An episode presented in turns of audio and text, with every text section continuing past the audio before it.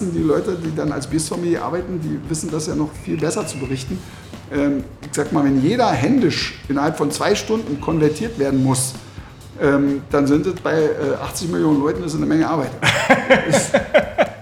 Deshalb gibt es ja auch inzwischen eine Armee von Biersommeliers. So sieht's aus. können, können, können Sie sich die Arbeit alle teilen. Ja? Genau. Komm, wir reden über Bier, ob in Flensburg oder Trier, denn wir alle lieben Bier. Äh, warum eigentlich Trier? Na, wegen des Reims. Eine Armee von Biersommeliers, die Oliver Lempke die Arbeit abnehmen sollen. Aber erstmal Hallo und herzlich willkommen zu einer neuen Folge von Hopcast, dem Craft Beer Podcast aus Hamburg. Wir sind wie immer Regine und Stefan und begrüßen euch zur mittlerweile 60. Folge. Für diese 60. Folge waren wir in Berlin bei Oliver Lemke. Der Inhaber und Gründer der Brauerei Lemke hatte die letzten Monate nicht so viel zu lachen. Sie waren für ihn kein Zuckerschlecken wie für die meisten seiner KollegInnen.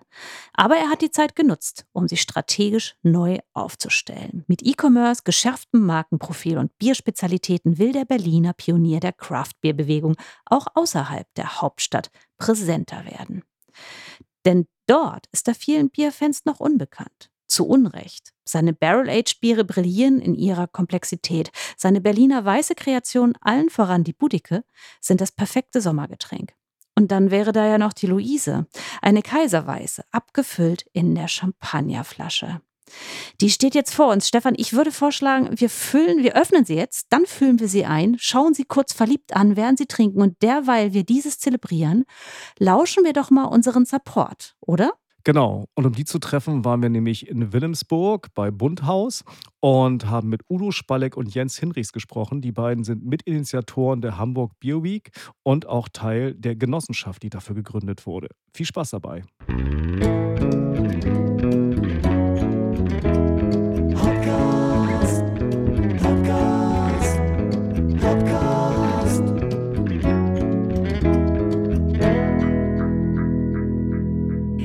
Beer Week. Wir sind in den letzten Zügen, der Countdown läuft. Wir sitzen äh, gegenüber der, von zwei der Initiatoren der Hamburg Beer Week, nämlich Udo Spalleck und Jens Hinrichs. Und ihr seid auch Teil der Genossenschaft natürlich, die sich da gerade gründet parallel. Oder erzählt mal was über die Genossenschaft ganz kurz.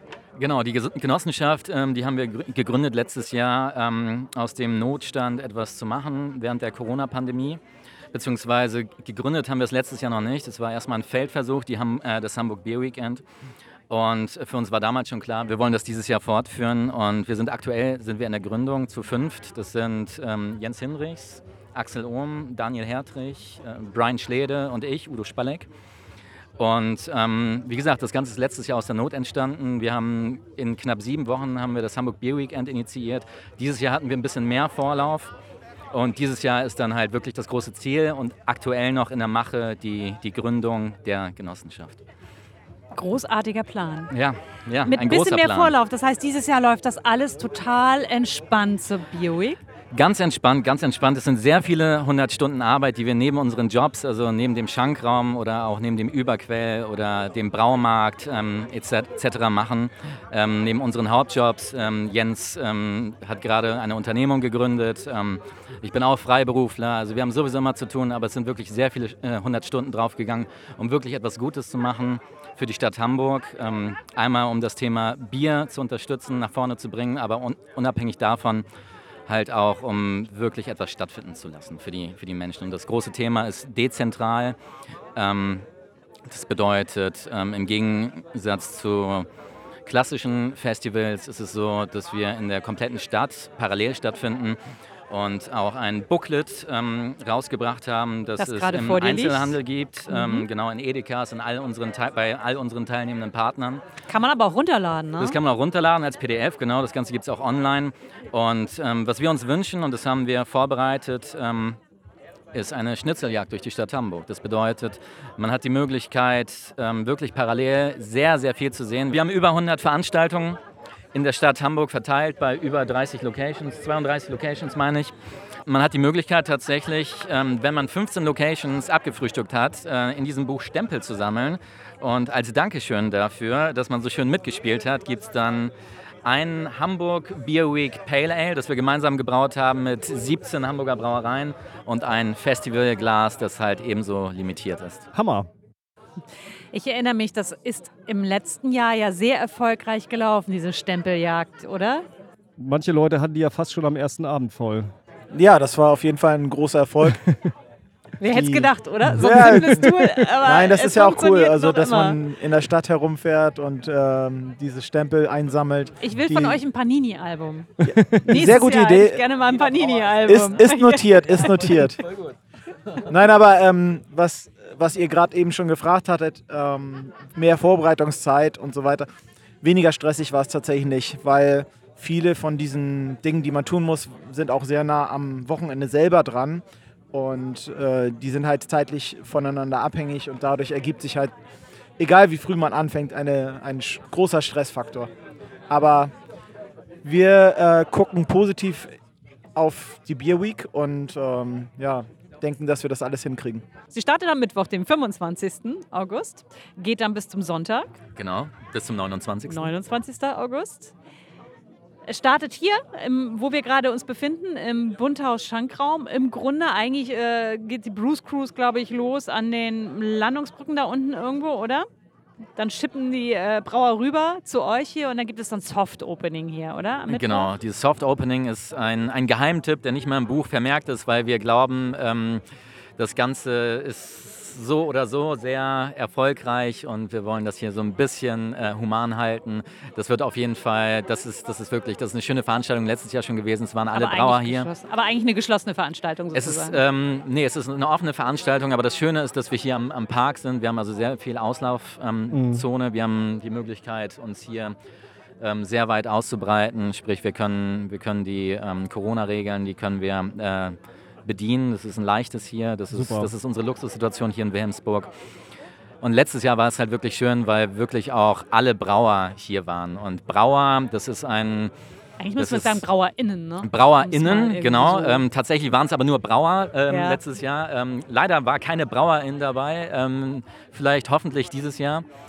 Ähm, und normalerweise ist das ja auch wirklich ein scheues Volk. Das bedeutet, die sieht man selten am Glas, eher hinter der Brauanlage. Und hier ist es halt wirklich eine Ausnahme. Also hier schaut man, dass man dann einmal gemeinsam sich feiert, sich, sich mal wieder sieht äh, und miteinander eintrinkt. Höchstens am Glas hinter der Brauanlage. Mhm, genau.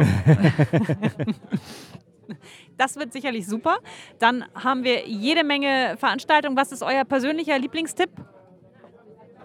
Also da kann ich natürlich nur Werbung hier für den Schankraum machen, aber ähm, äh, ich, ich glaube, das ist auch eins der besonderen Events während der Hamburg Beer Week und zwar ist das das Sauerkrautfest am Samstag, den 28. Und äh, dort wird es hier am Schankraum nur Sauerbiere geben. Ähm, ich glaube, da gibt es eine große Fangemeinde, die hier dann äh, auf, äh, ja, eh, auf ihr, wie sagt man so schön, auf ihre Kosten kommt. Aber für alle, die kommen, nehmt bitte ein bisschen Säureblocker mit, weil sonst habt ihr am nächsten Morgen ein wenig Ich wollte, Sodbrennen. Ich wollte gerade sagen, ihr schenkt auch Bullrichsalz aus, ne? Genau, genau. Das gibt es als Special dann. Nein, äh, das wird ein ganz toller Abend. Wir haben Biere von äh, Schneeeule, wir haben Biere von Jan Kemker und von Flügge. Ich bringe, ähm, ich habe aus dem Belgien-Urlaub äh, Biere von Cantillon mitgebracht, von Tikin und natürlich auch meine Sauerbiere, darf man nicht vergessen. Super. Es, eine Genossenschaft gründet sich, das heißt, das wird nicht die letzte Beer Week sein. Es Auf gar werden keinen Fall. Jetzt, ja, in diesem Jahr gibt es ja schon große Innovationen. Ihr habt es schon angesprochen, die App. Die kann ich runterladen. Nochmal, wie, wo finde ich die? Wie heißt sie? einfach auf app.beerweek.hamburg gehen und dort runterladen. Leider nur für iOS. Aber ja, es wird, glaube ich, lustig. Sehr gut, wir probieren das gleich mal aus. Und ansonsten mehr Infos unter www. Beerweek.hamburg. Da gibt es auch das berühmte Booklet, das, glaube ich, du, Udo, gestaltet hast, ne? genau, das war meine, meine Aufgabe. Was ich noch sagen wollte für die Zukunft der Beer Week, für die nächsten Jahre planen wir das tatsächlich noch mehr zu erweitern, noch mehr zu vergrößern, noch mehr zu wachsen. Sprich, wir haben so eine B2B-Messe oder ein ähm, B2B-Event im, im Hinterkopf, wo dann auch Bierbrauer mit der ähm, Bierindustrie sozusagen in Kontakt kommen können. Und der Bruce Cruise soll auf jeden Fall größer werden. Dieses Jahr ist es halt nochmal beschränkt durch die Corona-Richtlinien. Wir wollen noch mehr Bier brauen, äh, außerhalb von Hamburg auch mehr verkaufen. Also da ist einiges an Wachstum geplant.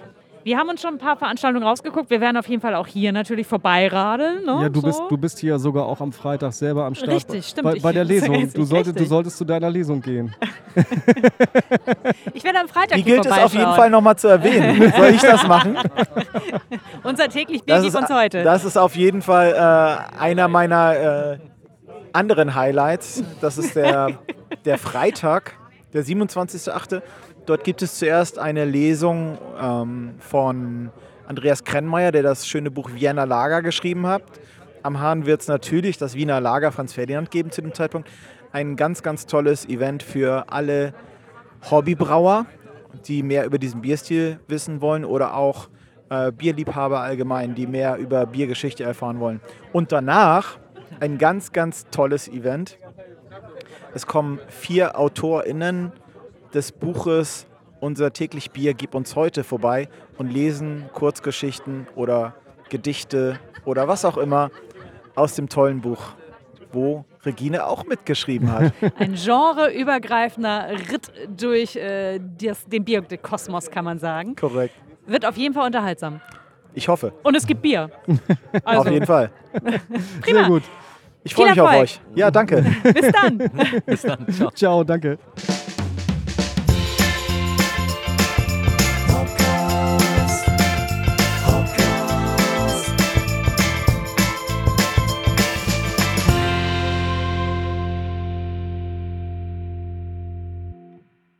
Ja, neben diesen Tipps äh, für die Hamburg Bio Week äh, kommen am Ende dieses Podcasts auch nochmal ein paar handverlesene, kuratierte Tipps von uns. Zwei weitere haben wir sogar noch zusätzlich. Wir hauen es raus in dieser Folge. Kommen wir zu diesem wunderschönen Bier. Du als Sauerbier-Fan, das ist doch so richtig was für dich. Siehst du meine verliebten Augen? Ja, ja, das ist richtig. es ist tatsächlich ein ganz, ganz tolles Bier. Ich äh, habe mich gerade an mein erstes Sauerbier-Erlebnis erinnert. Da fand ich Sauerbier ja wirklich gewöhnungsbedürftig. Ich musste jüngst auch dran denken. Ich habe dieses Bier nämlich einer guten Freundin empfohlen, nämlich Silvi Feist, die dem fantastischen Bücherpodcast Feiste Bücher macht. Hallo Silvi. Und sie sagte oder schrieb, das war gar nicht meins. Vielleicht hätte ich es mit Sirup trinken sollen, wie man das macht bei der Berliner Weißen. Und ich hatte kurz dieses Schauererlebnis. Dieses Nein, tu es nicht. Niemals, mach keinen Sirup in dieses Bier. Nein! Man muss sich an das Thema herantasten oder in diesem Fall Frau Nein, nicht heran, nicht Frau, sondern Mann muss ich heran trinken.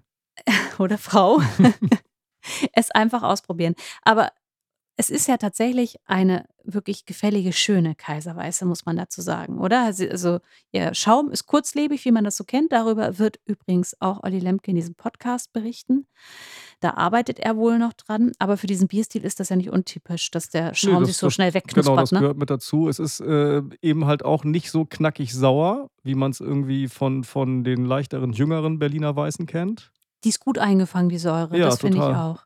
Hat sogar eine ganz, ganz leichte Bitterkeit am Ende, prickelt schön auf der Zunge. In der Nase habe ich äh, so Steinobst. Die leichte Säure ist natürlich noch da, ein Mhm. bisschen Apfel. Und das habe ich auch auf der Zunge. Du sagtest Ananas hast du auch noch, ne? Erster Eindruck war Ananas. Und äh, äh, es, es ist fast irgendwie ein bisschen mit drin, ne? Ja. Hm? Hm. So, so ein warmer Ton ist da noch mit Ja. drin. Nee, ganz, ganz tolles Bier. Also ich fand es auch wirklich super. Macht wirklich Spaß. Ist äh, erhältlich bald äh, im Online-Shop von Oliver Lemke oder ihr Vater vorbei. Aber das erzählt er euch gleich selber in diesem Podcast. Man muss einfach sagen, der Mann hat's drauf. Ist ja auch kein Wunder. Er ist ja auch schon seit über zwei Jahrzehnten Teil dieser Bierszene. Ne? Also Mhm. er ist ja auch wirklich einer der ganz, ganz frühen äh, Verfechter dieser Biervielfalt. Und äh, er hat in Berlin inzwischen sage und schreibe vier Braugasthäuser.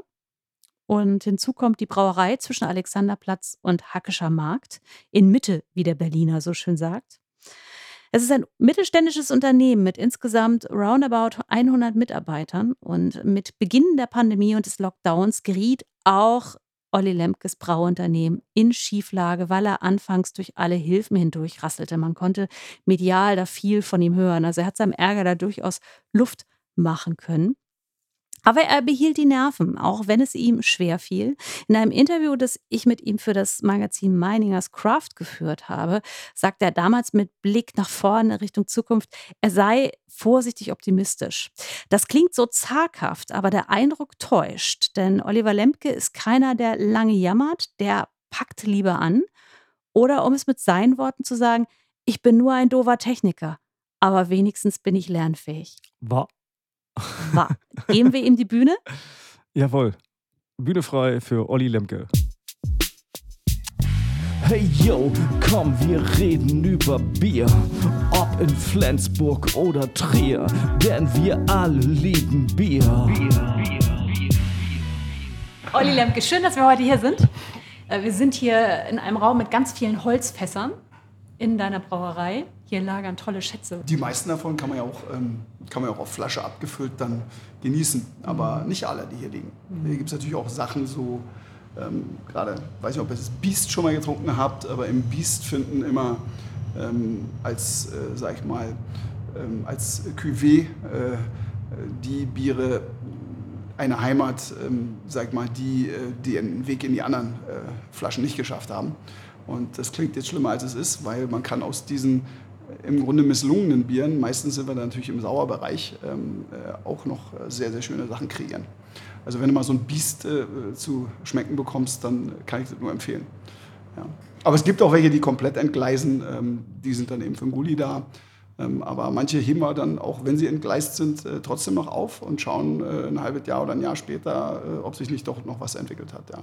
Aber das ist, hat mit, mit dem, sag ich mal, wie wir Bierbrauen gelernt haben, hier äh, gar nichts mehr zu tun. Ja. Das ist ähm, Try and Error und Intuition und ja, so ganz anders.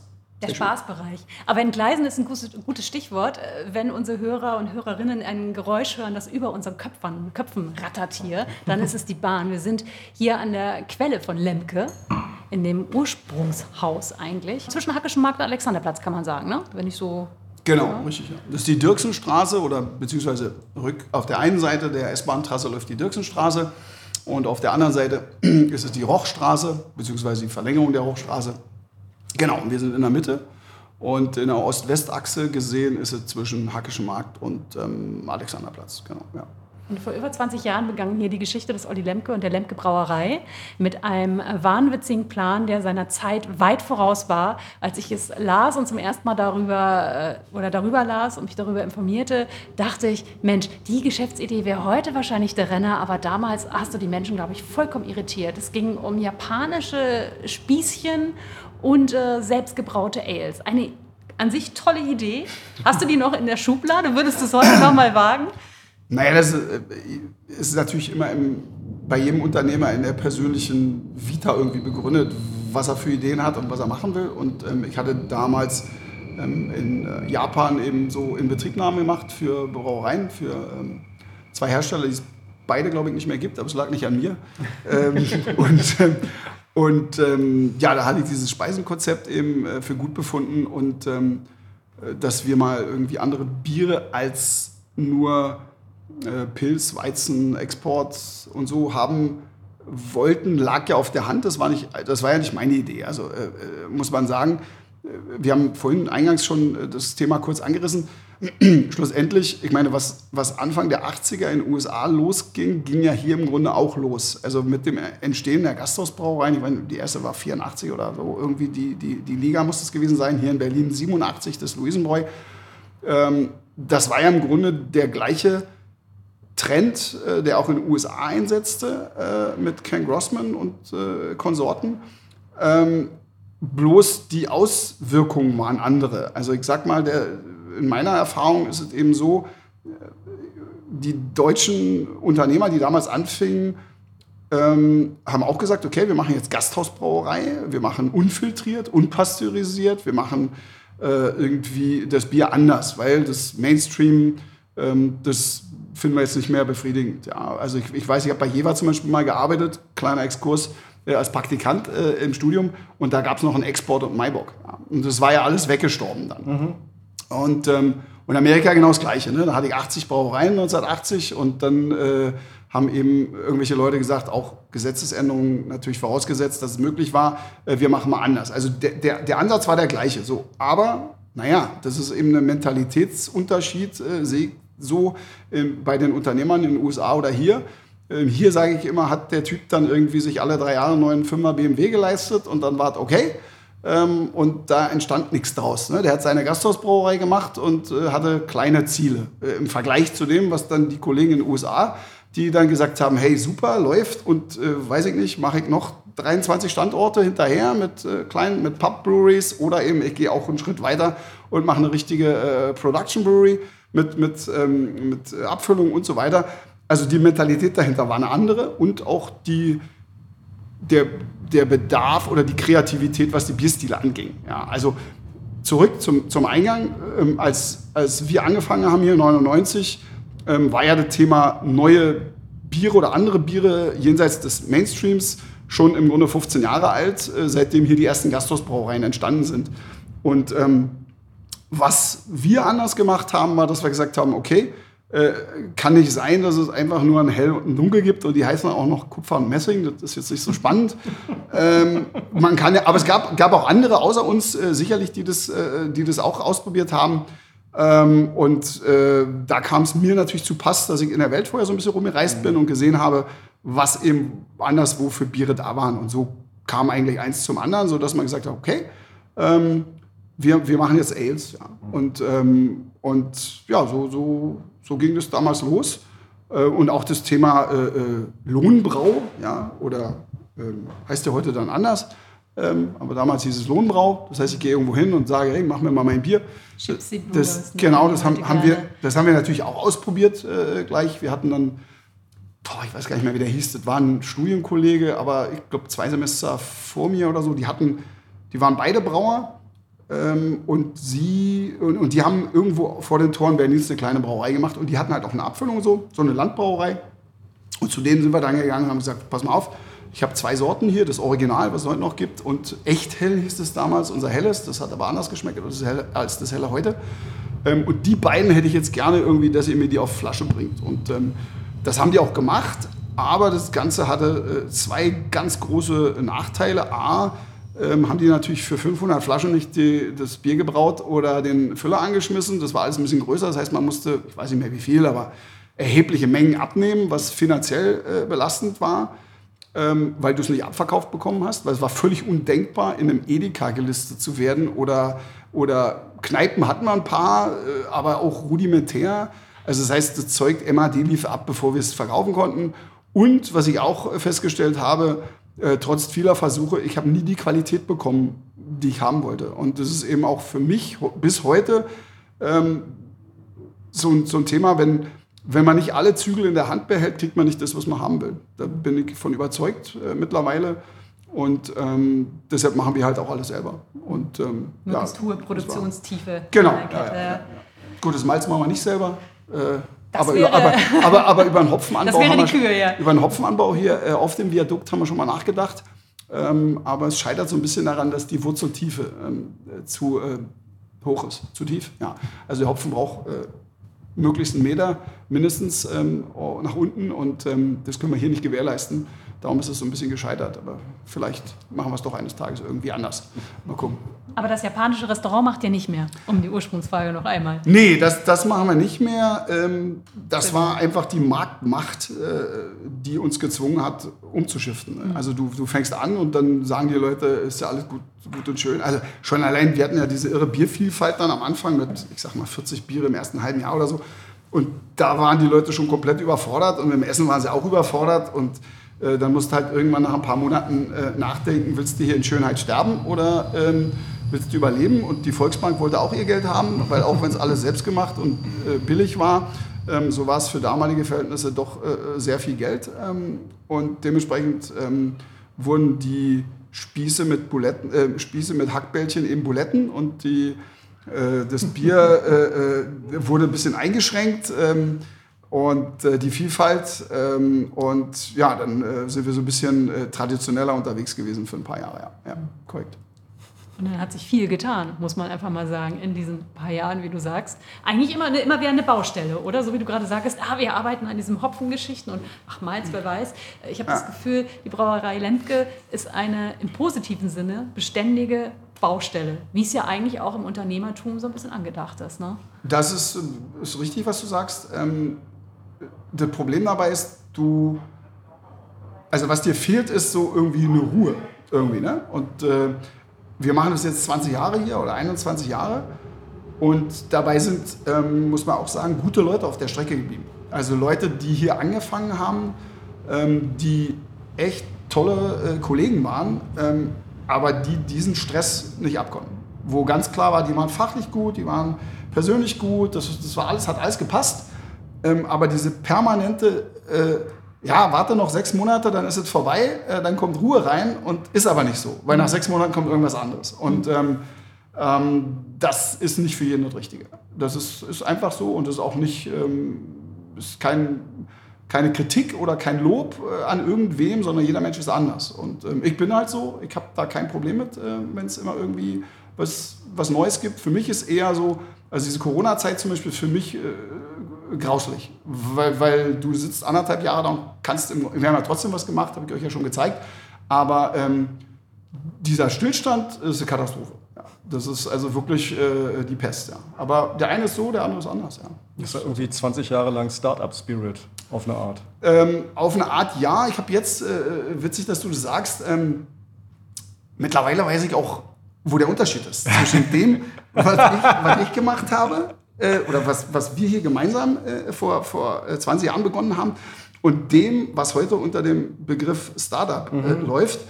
Ähm, wir haben auch so, habe ich euch eben gezeigt, so ein Projekt zu laufen. Unser Hart-Selzer-Projekt, mhm. Äh, Melt heißt es und ähm, ist auch schon mittlerweile über ein, über ein Jahr her, dass wir da begonnen haben. Und ähm, der große, große, große Unterschied ist, dass du als herkömmlicher Unternehmer vom ersten Tag an Geld verdienen willst und musst. Und als Startup ist das völlig egal. Und weil du verbrennst im Grunde Geld von externen Investoren mhm. mit dem Ziel, ähm, ein, ein möglichst Alleinstellungsmerkmal, dass du ein The Winner Takes It All Mentalität, ne? ich bin ein, in meinem Markt und da gebe ich jetzt Gas und da kommt es nicht darauf an, dass ich Gewinne erwirtschafte, sondern dass ich Umsätze erwirtschafte. Mhm. Und ähm, das ist ein mentalitätsmäßig ein, ein drastischer Unterschied. Das, das, das, muss man wissen. Ja. Ähm, und beides hat natürlich Vor- und Nachteile, muss, muss man auch sehen. Ja. Ähm, aber deshalb hat das, was wir in der Brauerei machen, auch das hat nichts zu tun mit dem, was wir da im, mit dem Melt machen. Ja. ja. Das ist eine ganz, ganz andere Geschichte. Stehe ich auch, wie gesagt, nicht alleine hinter, sondern bin ich nur ein, ein Teil eines, eines, eines neuen Teams, äh, konnte halt mich einbringen mit äh, Know-how und äh, Produktionsmitteln und so weiter. Ähm, aber es ist schon sehr interessant, weil es sehr, sehr unterschiedliche Welten sind und ich bin auch, wenn man sich das so anguckt, egal ob das jetzt Lieferando ist oder, oder irgendwelche anderen äh, Konzepte, wo ich sage, aus meiner Warte betrachtet wird es sehr, sehr schwierig, sowas profitabel zu machen. Aber die Investoren, die da einsteigen, müssen ja irgendwas sehen, was ich vielleicht nicht sehe.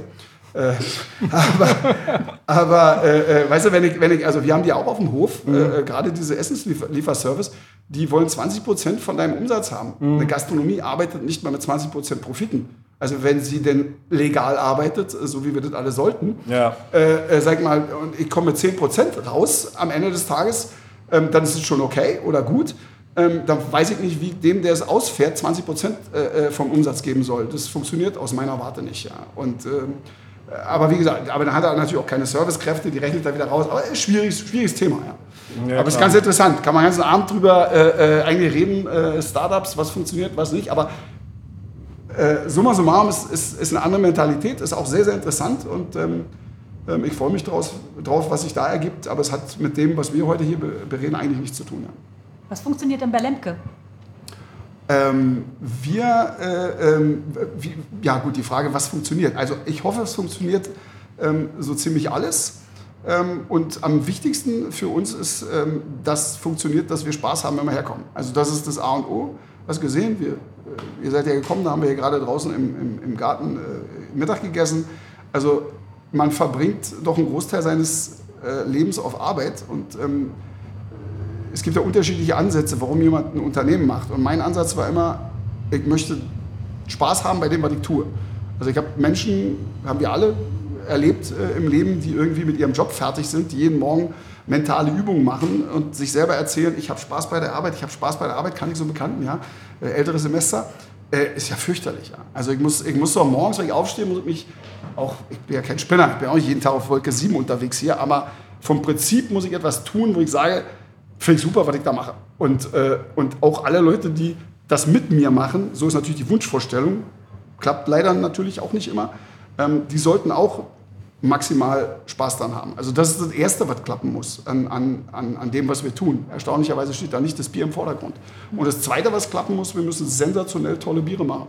So dass ähm, nicht nur wir dahinter stehen, sondern eben auch ähm, unsere Kunden dahinter stehen. Und zwar ähm, ohne jemals final äh, damit fertig zu sein, sondern immer wieder, also wir, wir stellen jedes unserer Biere in, in, in solchen ähm, Schleifen immer wieder auf den Prüfstand äh, machen Blindverkostungen gegen andere Biere, um zu sehen, sind wir noch da, wo wir hinwollen. Auch im Vergleich äh, mit dem Wettbewerb. Ähm, leider oftmals äh, müssen wir die Biere einfliegen, mit denen wir uns im Wettbewerb sehen, weil wir klar, also ich habe ganz klar festgestellt, auch in diesen ganzen Verkostungen international und so weiter, ähm, die Amis haben halt die Nase vorn. Nicht alle, aber da gibt es Brauereien, einfach welche, die sind sensationell. Mhm. Und das Problem ist, dass das Bier, wenn es hier auf üblichem Handelsweg ankommt, halt ähm, oll und oxidiert ist und für den Vergleich äh, nicht mehr so taugt. Ähm, aber ähm, genau, das gehört also auch dazu, zu schauen, dass man ähm, das bestmögliche Produkt in dem jeweiligen Bierstil ähm, hat, so wie wir es uns vorstellen. Und unsere Herangehensweise ist auch ganz klar nicht, gibt ja auch andere Kollegen, die sagen, Hauptsache es schmeckt uns. Nee, so ist es nicht, sondern wir möchten auch, dass es euch allen schmeckt. Ja. Hohe Drinkability, das Stichwort. Kann man so subsumieren, wobei das natürlich bei einem Imperial Stout ein Thema ist, da ist die Drinkability halt anders definiert. Ja, das weißt du, also, äh, ja, das aber, trinke ich jetzt nicht an der Spree irgendwie genau, so als aber, aber, weg. Aber vom Prinzip richtig. hast du recht. Also wenn, wenn, du ein Bier von uns trinkst, möchten wir gerne, dass du sagst, will ich nochmal oder es war so gut, jetzt will ich anders probieren, ob der genauso gut ist. Also das ist, das ist unser Ziel. Ja. Und ähm, dabei kommt auch bei uns, muss man sagen, weißt du, wenn ich jetzt jemand anders wäre und du hast die gleiche Frage gestellt wie vorhin, hätte ich gesagt, ey, bei uns an erster Stelle, wir machen cooles Marketing oder so, ja. Ähm, und das ist bei uns leider, sage ich auch, äh, wir haben 20 Jahre gar kein Marketing gemacht. Wir haben jetzt seit einem Jahr erstmals jemanden, der überhaupt fürs Marketing zuständig ist. Ja, und haben uns dafür da, oder demzufolge natürlich unfassbar viele Chancen auch vertan. Wir könnten heute, wenn wir vor zehn Jahren schon Marketing gemacht hätten, ganz woanders stehen, als wir heute stehen. Und, ähm, aber ich bin halt doofer Techniker, weißt du so? Also äh, ich, du, du denkst als Techniker bist du ausgebildet, du machst ein cooles Produkt und der Verkauf, das funktioniert schon irgendwie, ja.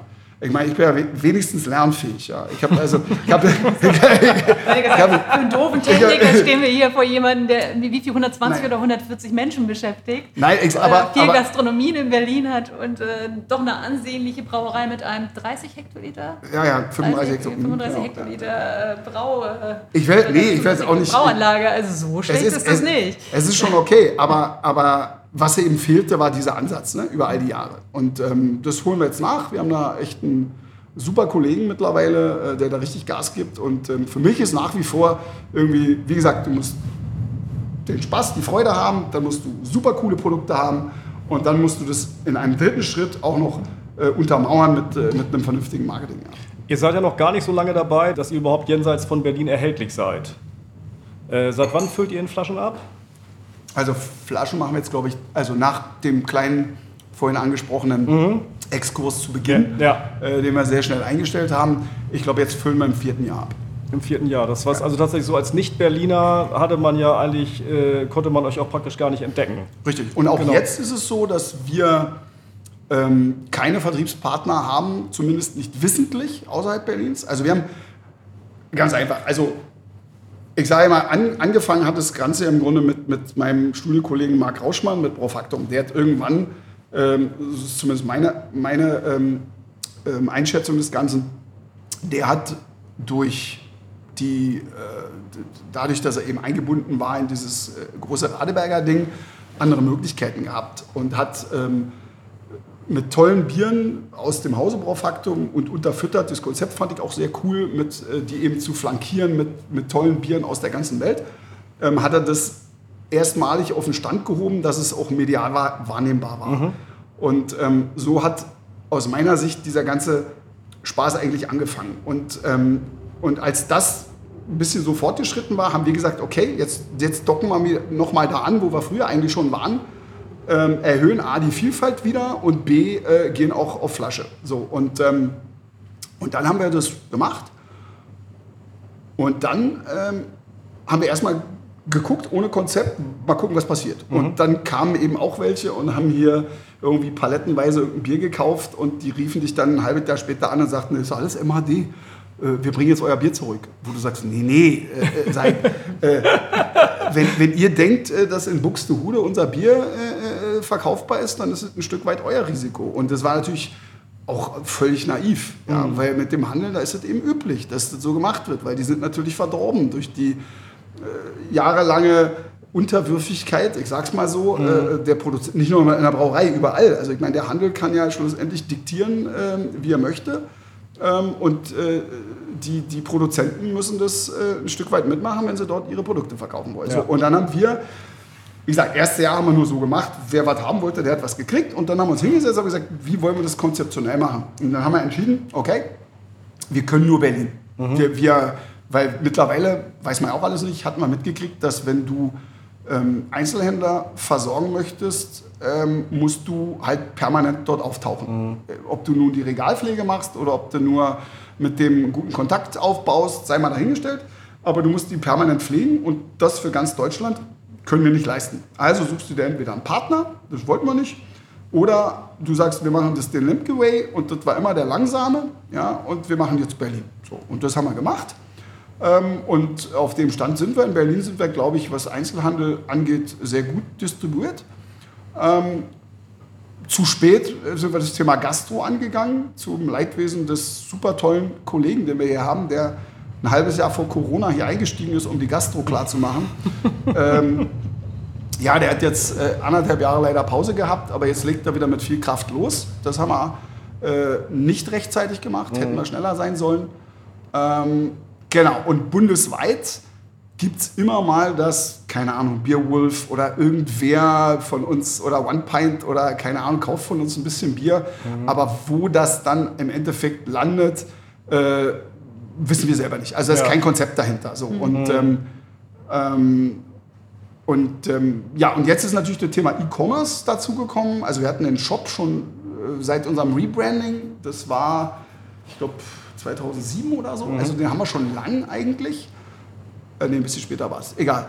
Und, äh, aber wir haben das ganze Thema natürlich gar nicht verstanden. Wir haben gesagt, man hat so einen Shop und dann, wenn einer da was kauft, dann ist schön und wenn nicht, dann nicht. Und du hast es nicht beworben von äh, Performance-Marketing oder ähnlichen Dingen, war überhaupt nicht zu sprechen, ähm, sodass das also marginal war. Und ähm, dann witziger oder so ein Ko- Koinzidenz, also eigentlich, dass der Kollege aus dem Marketing zu uns gestoßen ist, Gust, als Corona losging und das befruchtete sich so gegenseitig, dass es eben, der hatte halt Ahnung und sagte, ja, wir können hier über Facebook und Insta und so weiter ähm, und äh, hat uns das alles mal erklärt, was man da so machen kann.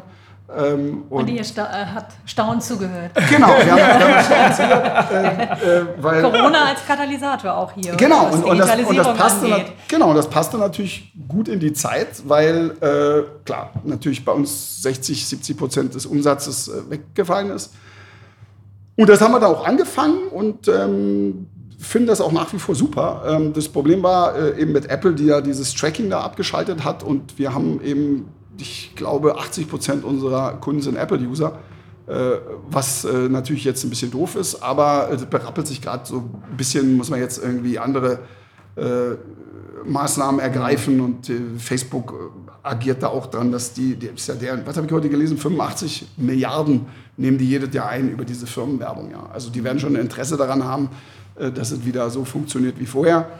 Ähm, genau, und durch diesen E-Commerce-Bereich ähm, sind wir natürlich jetzt deutschlandweit erhältlich und ähm, Und auch präsenter. und auch präsenter, genau. Und ähm, ich sehe da schon ein großes Potenzial auch noch, äh, muss ich sagen. Also, ähm, weil, ich, ich schilder das mal an einem Beispiel. Wir haben, wir haben, eigentlich steht er hier rum, zeige ich euch äh, nachher nochmal. Wir haben letzten Weihnachten haben wir so einen Barrel-Koffer gemacht. Da hinten liegt er. Also so ein Pappkoffer, sehr schön mit sechs Bieren drin, alle Holzfass gereift. Und ähm, ich, könnt euch vorstellen, in jedem Bier steckt ja sehr viel Arbeit und Mühe und so weiter. Und der Koffer ist auch schön. Und den haben wir dann äh, für, ich glaube, 50 Euro im, im, äh, im Netz verkauft. Das war der totale Schnapper. Fandst du einen Schlepper? Ja.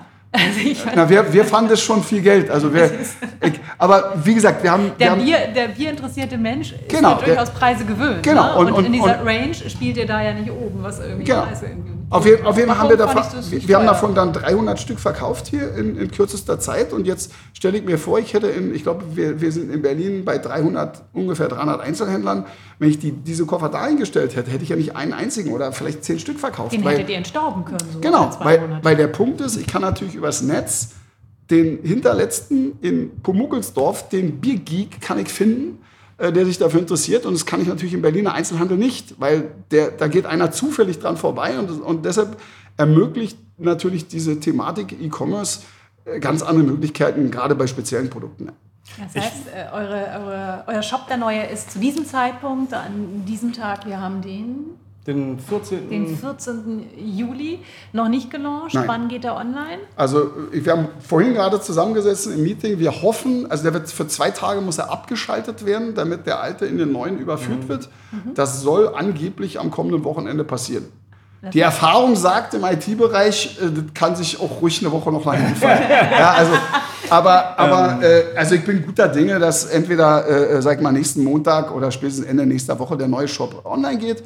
Und der hat dann, das ist natürlich auch ein Thema, weißt du, dann kriegst du das erste. Spezialbiere. Ja, erstens Spezialbiere, zweitens wird der so ein bisschen strukturiert und äh, das Shopping-Erlebnis wird besser und einfacher äh, und so weiter. Und, aber das sind auch Dinge, die du natürlich als Nicht-Marketing-Mensch äh, musst dir jetzt erstmal einer erklären. Und der sagt, und das ist ja gar nicht SEO-optimiert oder so, ne? Und das sind alles so eine Sachen, die, die Muss jetzt man, kommen. Die muss man lernen. So. Genau, aber die, aber die Vorbereitungszeit ist halt immens. Ne? Also wenn- bis du das alles mal irgendwie die Konten von Facebook, Insta da, damit du das nicht einzeln machst, sondern irgendwie gemeinschaftlich und dann brauchst du den neuen Shop und so. Und da geht schon mal ein Jahr ins Land, äh, bis du diese Dinge überhaupt erstmal vorbereitet hast, damit du dann darauf aufbauend loslegen kannst. Ja.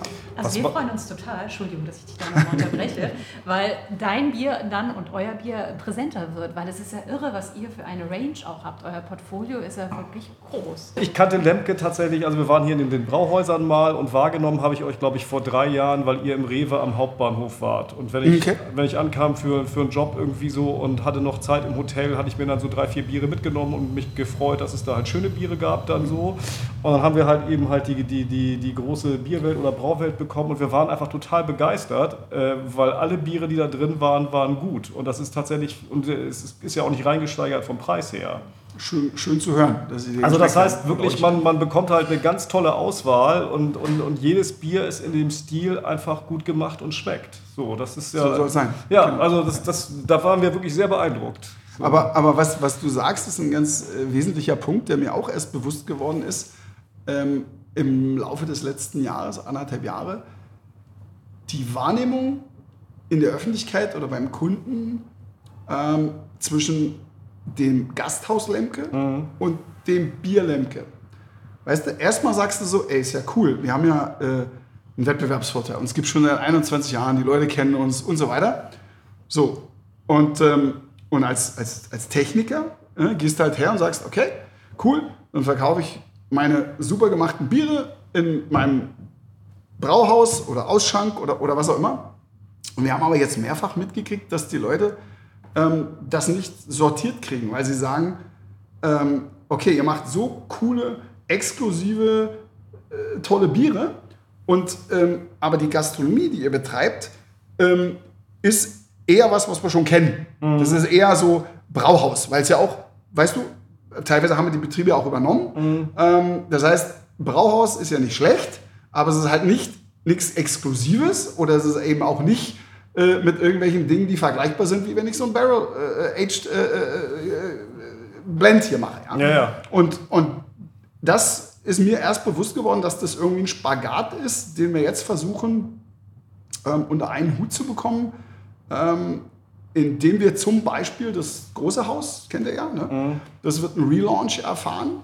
Ähm, das wird weg von der deutschen Gastronomie gehen. Ähm, verrate noch nicht wie, aber ähm, keine Angst, keine, keine Yakitori-Spieße, so, so weit zurück gehen wir nicht. Aber, also, dass man, dass man das auch mehr im Fokus hat. Ne? Dass Ja. man das, was man, was man an, an Anspruch hat an die Biere, dass man das eben auch kommuniziert in den Häusern. Aber ich sage auch, viele Dinge sind in der Umsetzung halt super schwer, weil klar, du erwartest, wenn du ein tolles Bier hast, dann erwartest du auch einen Kellner, der ein riesiges Know-how hat, beratungsmäßig und und und.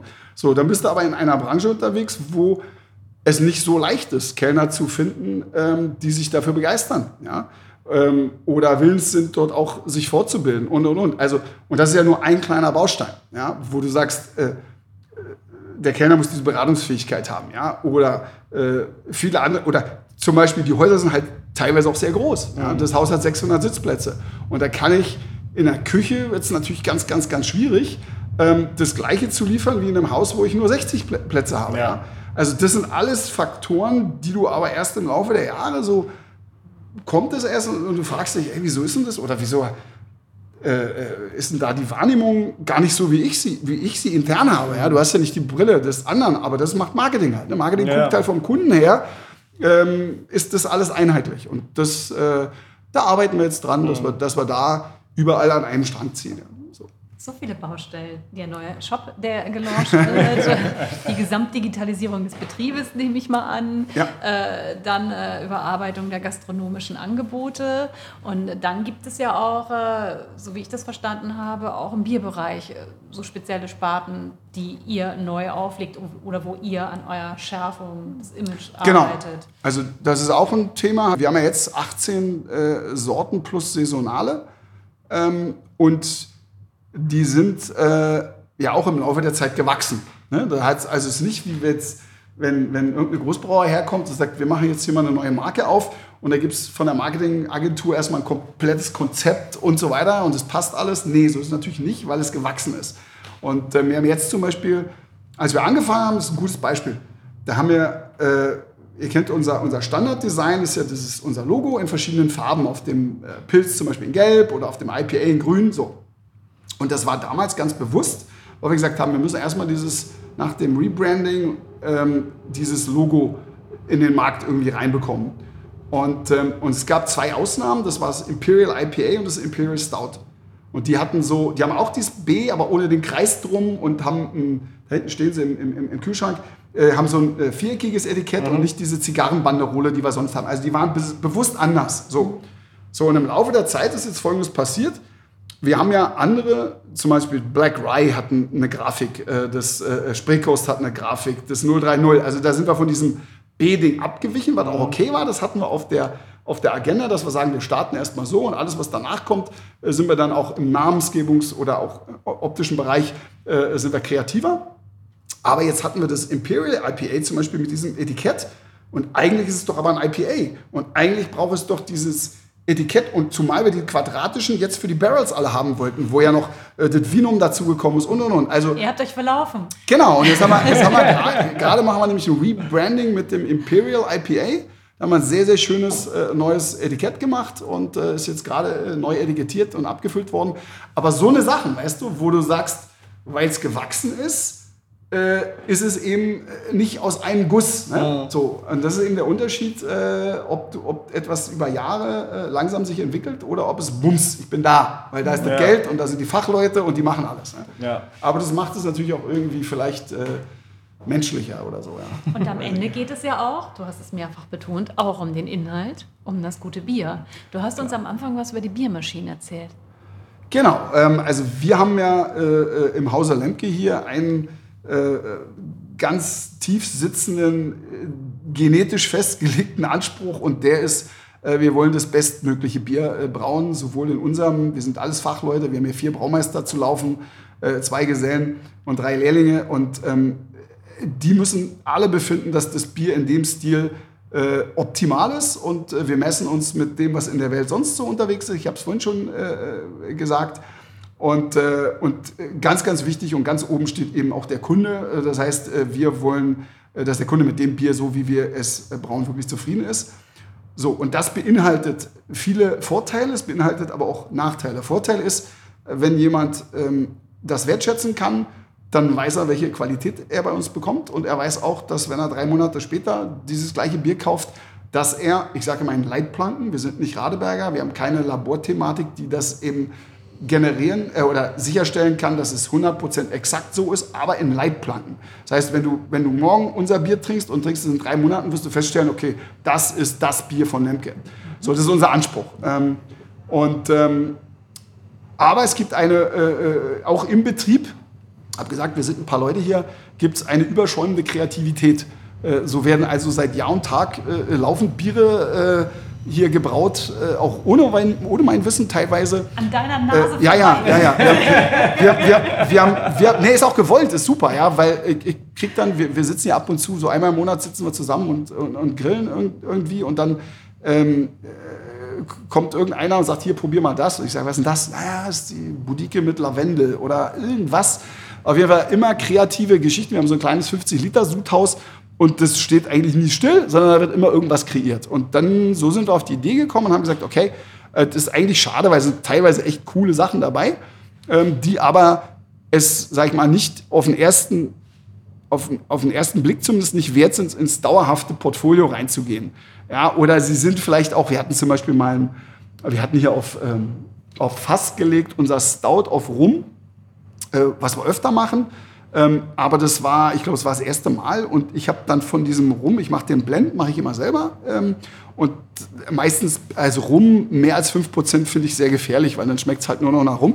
Und die Jungs haben das pur getrunken und meinten, das sei sensationell. Das ist jetzt das Caribbean Stout und so. Und, und das ist so ein Bier zum Beispiel, das ist nicht meins, weil es überbordend ist. Es ist nicht balanciert. Es ist, es ist eben, es ist sehr bemerkenswert und sehr einzigartig. Ähm, aber es nicht, entspricht nicht meinem persönlichen Qualitätsanspruch, der auch The- Thema, du hast vorhin gesagt, Drinkability und, und Balance und so weiter. Und, ähm, aber ist ja schade, wenn man so ein Bier nicht äh, auf den Markt bringt. Und dafür gibt es jetzt ähm, ab, weiß noch nicht genau, aber das Logo ist schon fertig und ähm, es gibt die Biermaschine. Die Biermaschine äh, bei Lemke wird ein, so eine, na, nicht eine Ausgründung, aber ein, ein kleiner Bereich, wo alle diese Biere eine Heimat finden. Und ähm, die werden dann eben immer in der Menge, wie sie da sind, äh, äh, werden sie abgefüllt auf Dose ähm, und werden ähm, vermarktet. Und ähm, ja, das wird spannend sein, äh, zumal die Jungs äh, jetzt schon mit den Hufen scharren und äh, schon irgendwie 22 Rezepte haben, was sie alle über die Biermaschine irgendwie verkaufen wollen. Also wird bestimmt cool, ja. Also, äh, und, und das äh, ermöglicht uns eben auch ein ähm, einen anderen Ansatz. Nicht mal den ursprünglichen Lemke-Ansatz, sondern den, den anderen, den neuen Ansatz äh, zu fahren. Ja. Es bleibt, bleibt, also muss man darauf achten, wird bestimmt spannend. Ja. Kreativ. Kreative Biere, Spaß am Bier. Genau. Kann man sich bestimmt per Newsletter darüber informieren lassen, wenn da was Neues kommt, oder? Auch das sollte so, muss ich mit dem Martin reden aus der Marketingabteilung. Der aber Martin. ich habe hab, hab schon gehört, äh, sowas ist auf jeden Fall äh, in Planung. Ja. Newsletter Martin so. Newsletter Marketing ist bestimmt für Martin kein Genau, so sieht's aus. Der macht das schon. Was ich auch bemerkenswert finde, ist eure saure Schiene. Mhm. Die Berliner Weißen. Lass uns über Luise sprechen. Die Luise. Ja, die Luise war ein langes Projekt. Also man muss... Ähm, muss Luise man- kommt muss demnächst. muss- Luise steht äh, Luise kurz vor der. Geburt. Luise ist schon abgefüllt und etikettiert. Ähm, kommt in einer äh, 075er Champagnerflasche mit ähm, einer, ich glaube, sehr schönen Etikettierung. Ähm, also ich weiß nicht, der eine oder andere äh, kennt uns ja schon. Ähm, wenn nicht, äh, äh, sage ich es noch mal kurz. Also wir sind vor einigen Jahren angetreten und haben gesagt, okay, wir wollen äh, Berliner Weiße, so wie sie mal war, ähm, wiederentwickeln. Und ähm, da gibt es natürlich, das äh, kann man an dieser Stelle auch nicht oder will man nicht verheimlichen, äh, gibt es auch Mitstreiter, die Ähnliches äh, gemacht haben. Aber wir waren schon äh, ganz vorne mit dabei und ähm, äh, haben dann eher wissenschaftlichen Ansatz gewählt. Das heißt, ich bin zu Professor Metner seinerzeit gegangen an der TU ähm, und habe gesagt, äh, ich möchte gerne ähm, Berliner Weiße, so wie sie mal war, vor ein paar hundert Jahren als Mischgärung und so weiter. Und hat er gesagt, findet er super, weil seine Dissertation war über das Thema und er war eigentlich der, ähm, der so ähm, entdeckt hat oder als erster ausgeführt hat, ähm, dass Brettanomyces da einen großen Anteil hat und so. Und das fand er super. Und dann sind wir eben so verblieben, dass er gesagt hat, okay, ähm, ich soll mir mal Kopf machen, was ich da so erforschen will. Und er äh, schaut mal, dass er Studenten äh, findet, ähm, die dann äh, dieses Thema eben in, im Rahmen ihrer Studienarbeiten, Diplomarbeiten und so weiter ähm, behandeln. Und ähm, ja, so haben wir das gemacht. Das ist schon ein paar Jahre her. Ähm, und haben unterschiedliche Themen. Fing an bei der Mikroflora, haben wir unterschiedliche äh, Brett, obergärige äh, äh, Laktos ausgetestet mit verschiedenen Schüttungen in verschiedenen Anstellkonzentrationen und so. Also weit über 100 Testsude gemacht und haben fünf, sechs, der letzte hat mir gerade seine Arbeit zugeschickt, ein Main-Stefaner äh, Student, der hat äh, das Thema äh, Schaumstabilität äh, äh, behandelt, weil die natürlich äh, in der Weiße meistens nicht so ist, wie man, sich das, wie man das vom Pilz kennt, was Nee. aus meiner Sicht auch nicht Der schlimm ist. sich immer der Schaum. Aber genau, aber das hat, äh, der ist ja nicht molekular eingestiegen, aber der hat so ein paar Versuche gemacht, ob das Thema Eichenholz da irgendwie oder die Menge der Säuren Einfluss hat und so weiter. Also und das, da sind wir auch noch nicht am Ende. Also einer der Kollegen, die ich da betreut hatte, ist heute hier auch als Baumeister mit unterwegs, der Basti. Ähm, das ist also nach wie vor sein Steckenpferd. Ähm, genau. Und so haben wir also vor zwei Jahren oder so die Boutique rausgebracht und ähm, als Berliner Weiße, die, so glauben wir, so ist, wie sie früher mal war, was natürlich nur bedingt richtig ist, weil früher, früher heißt zu einer Zeit, wo man nicht mal wusste, wo der Alkohol herkommt, ähm, geschweige denn äh, äh, wusste, welche, welche Mikroflora dafür verantwortlich ist. Ähm, das heißt, wir haben natürlich äh, vor ein paar hundert Jahren immer das Thema gehabt, dass das ein Zufallsprodukt war. Aber wenn es denn mal gut war, dann glauben wir, wird es in etwa so geschmeckt haben wie das, was wir heute haben. Und wir haben äh, vier Organismen da drin. Ähm, und das, die Herausforderung daran ist immer, dass man nicht wie üblich in der Bierproduktion ähm, die Hefe ernten kann, ähm, sondern du musst jeden Sud im Grunde neu anstellen mit diesen vier Organismen in bestimmter äh, Konzentration, weil sich die Konzentration der Mikroflora untereinander verändert. Ja, also ich stelle an mit, keine Ahnung, 1 zu 5 Achso, das, das, das, was am Ende über ist, hat mit dem, was am Anfang reinkommt, nichts zu tun. Genau, sozusagen. richtig. So. Mhm. Also muss ich jedes Mal neu anfangen, was Ja. es so ein bisschen aufwendig macht in der Produktion. Ähm, aber wir glauben, dass es die Sache wert ist. Mhm. So fing es also an mit der Boutique und dann haben wir gesagt, okay, ähm, äh, jetzt da Sirup reinkippen, um es dem Konsumenten in der Gastronomie schmackhaft zu machen, kommt gar nicht in die Tüte. ähm, wir haben uns so viel Mühe gegeben und da haben wir gesagt, aber wir folgen mal unseren belgischen Freunden und legen dieses wunderschöne Produkt ähm, auf verschiedene Früchte oder Kräuter. Und so kam es eben zu verschiedenen Varianten mit auf Waldmeister oder auf Kirschen oder Himbeeren. Und äh, persönlich fand ich dann, dass äh, eigentlich das auf Eichenholz auch gut funktionieren müsste, weil die Eiche natürlich diese Süße mit reingibt und das korreliert aus meiner Sicht auch sehr gut mit der Säure. Ähm, so dass man diese Eiche eigentlich irgendwie so ein bisschen dezenter ist, die unterwegs dadurch. Ja, so ist, also das war die ganze Vorgeschichte, aber es war auch von vornherein klar, dass das nicht das Ende der Fahnenstange sein würde. Und wir haben vor, schon vor, ja, als die Boutique fertig war, vor zwei, drei Jahren, haben wir eigentlich schon angefangen, auch eine hochprozentige Variante zu entwickeln. Und da ist das große Problem, habt ihr vielleicht schon mal festgestellt, wenn ihr Biere getrunken habt, die hochprozentiger sind und die bretthaltig sind, ähm, dass die teilweise nicht trinkbar sind nach geraumer Zeit. Also weil, weil Brett einfach so überbordend ist. Ich meine, ich liebe Brett, weil es Komplexität reinbringt. Ähm, auch in, in Biere, sag ich mal, mit 10, äh, 10 äh, Grad Plato. Aber ähm, wenn es zu viel ist, kannst du es nicht mehr trinken. Es Also ist dann, nicht mehr ausgewogen. Sprich, Genau. Entspricht nicht eurem Anspruch. Korrekt. Also ich, ich weiß, ich, Ihr habt ein Problem. ich, ich weiß, wir hatten ja mal hier den, den äh, der, ihr erinnert euch, als Stone hier war äh, in Berlin. Und der Greg, den habe ich ja auch äh, äh, äh, näher kennengelernt.